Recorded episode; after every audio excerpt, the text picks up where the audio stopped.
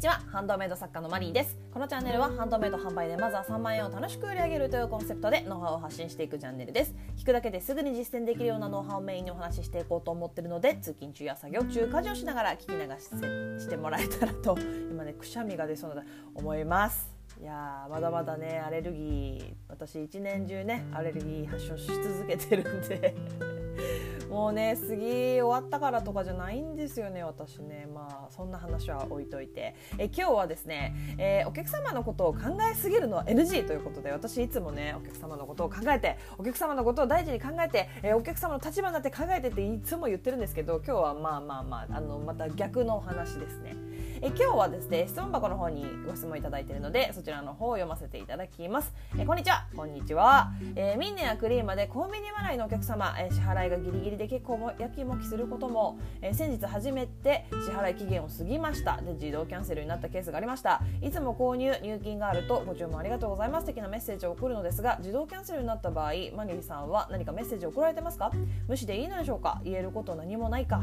ということでご質問ありがとうございます。えー、わかります。これねありますよね。結論から言いますね。えーと、自動キャンセルになった時メッセージは一切しません。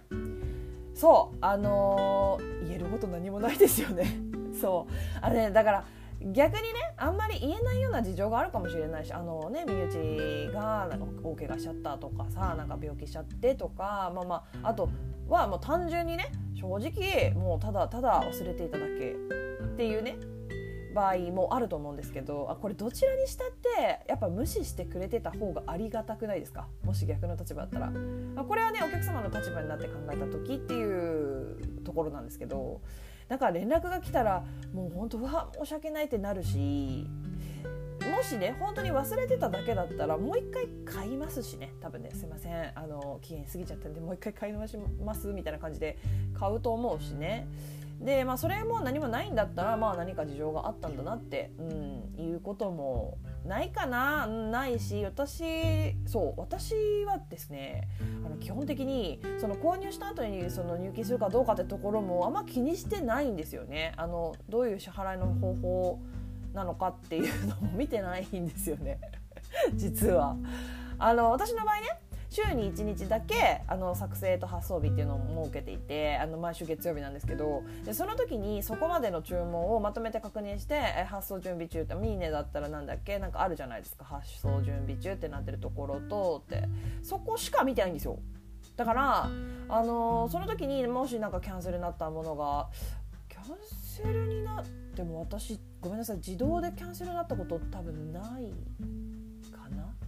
1回だけクリーマーの方であったかな？うんあったかな？うん、うん、あんまないんですけどそうあのだからねあーへーって感じ。あのふーんキャンセルになったんだへーみたいな。か気づいてないこともあったかもしれない。もしかしたら。その発送しなきゃいけないっていう項目しか私見てないので基本的に。だってお金払っていただかなかったら私の場合受注生産さあ受注生産合ってる、うん、のが多いしあのねお金払っていただけなかったら作れないし送れないから何もして何もする義理がないんですよ。あのすごく冷たい言い方をすると。だから気にしてないんですよね。払ってるか払ってないかどんな払い方にしてるかとかっていうのもね。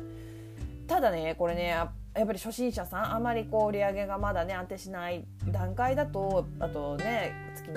1個初めて売れたとかさそういう時だとねすっごい気になっちゃうのはマジでよくわかりますそれは気になりますねさすがにね。そうなんだけどでもやっぱりお客様どうしたのかなとかお客様どういう状況になってるのかな今とかやっぱいらないとか思っちゃったのかなとかね悪い意味でお客様のことは考えすぎないようにした方がいいですね。あのそういうことももしねあのすごい心配になっちゃったらもうあの気持ち切り替えて次の新作どうしようかなとかリサーチする時間にしちゃうあの、ね、時間に頭を使ったりとかあとそのなんだ新しい作品を作り始めちゃうとかあのそういう風にした方がいいですね。あの気にしてる時間がもったいないので。あと、まあ、これ当たり前なんですけど今も言ったんですけどやっぱ入金確定するまでは何もしちゃダメなので何もしなくていいです。あのメッセージあの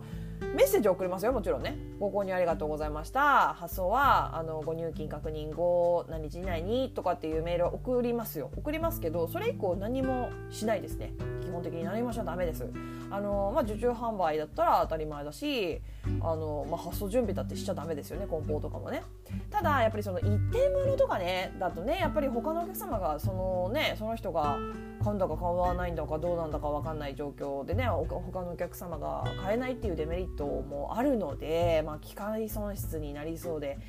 嫌ですよねそれはね、まあね、分かるんですよ分かりますそれは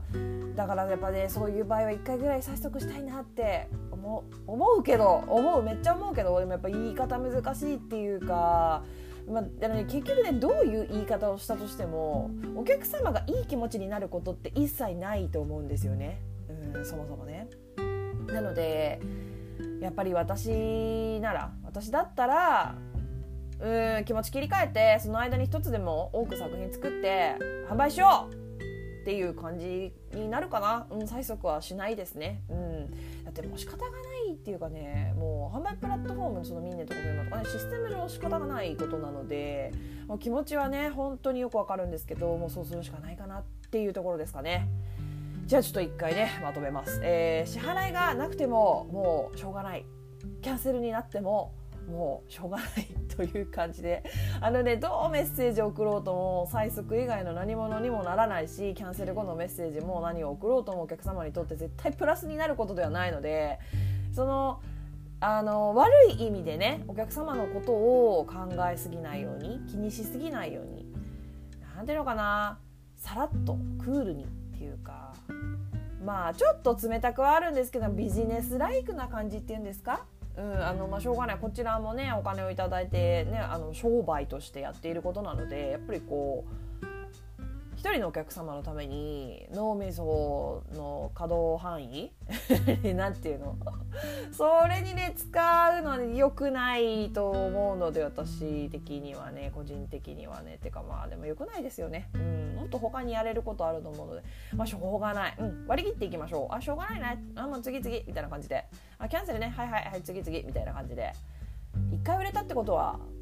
他の人も欲しいって思ってるっていう作品なので需要がある作品ということなのでそこからまた展開しあの、ね、新作の展開してもいいでしょうしね。うん。っていう感じですかね。お気持ちすごいわかるんですけど、まあ、そんな感じで楽しく気にせず、え楽にあのする